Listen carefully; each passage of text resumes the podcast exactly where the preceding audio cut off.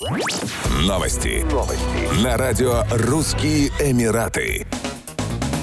Туристские возможности Санкт-Петербурга представят в формате роуд-шоу в Объединенных Арабских Эмиратах и Саудовской Аравии, рассказали в городском комитете по развитию туризма. Как ожидается, северная столица России проведет презентации в Дубае и Абу-Даби, а также в Эр-Рияде и Джидде. В числе основных задач – поддержание спроса на путешествия и продвижение петербургской сферы гостеприимства в осенне-зимний период. В комитете также напомнили, что презентации туристского потенциала города на Неве этим летом проходят и в странах СНГ, в частности в Казахстане и Азербайджане а ранее прошли в городах России. Как отметили в Комитете по развитию туризма Санкт-Петербурга, арабские страны остаются для северной столицы одним из наиболее перспективных рынков. Прежде всего, речь идет о туристах из ОАЭ, Саудовской Аравии, Кувейта, Катара, Омана и Бахрейна.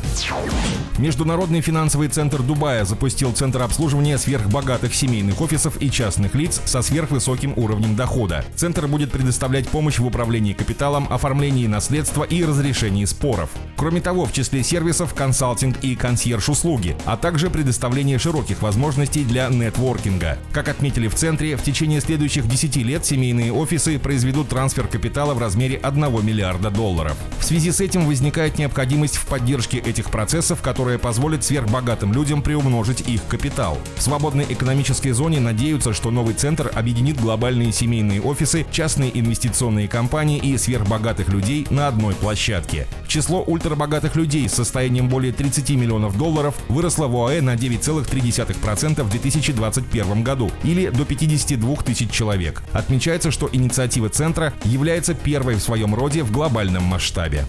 Еще больше новостей читайте на сайте RussianEmirates.com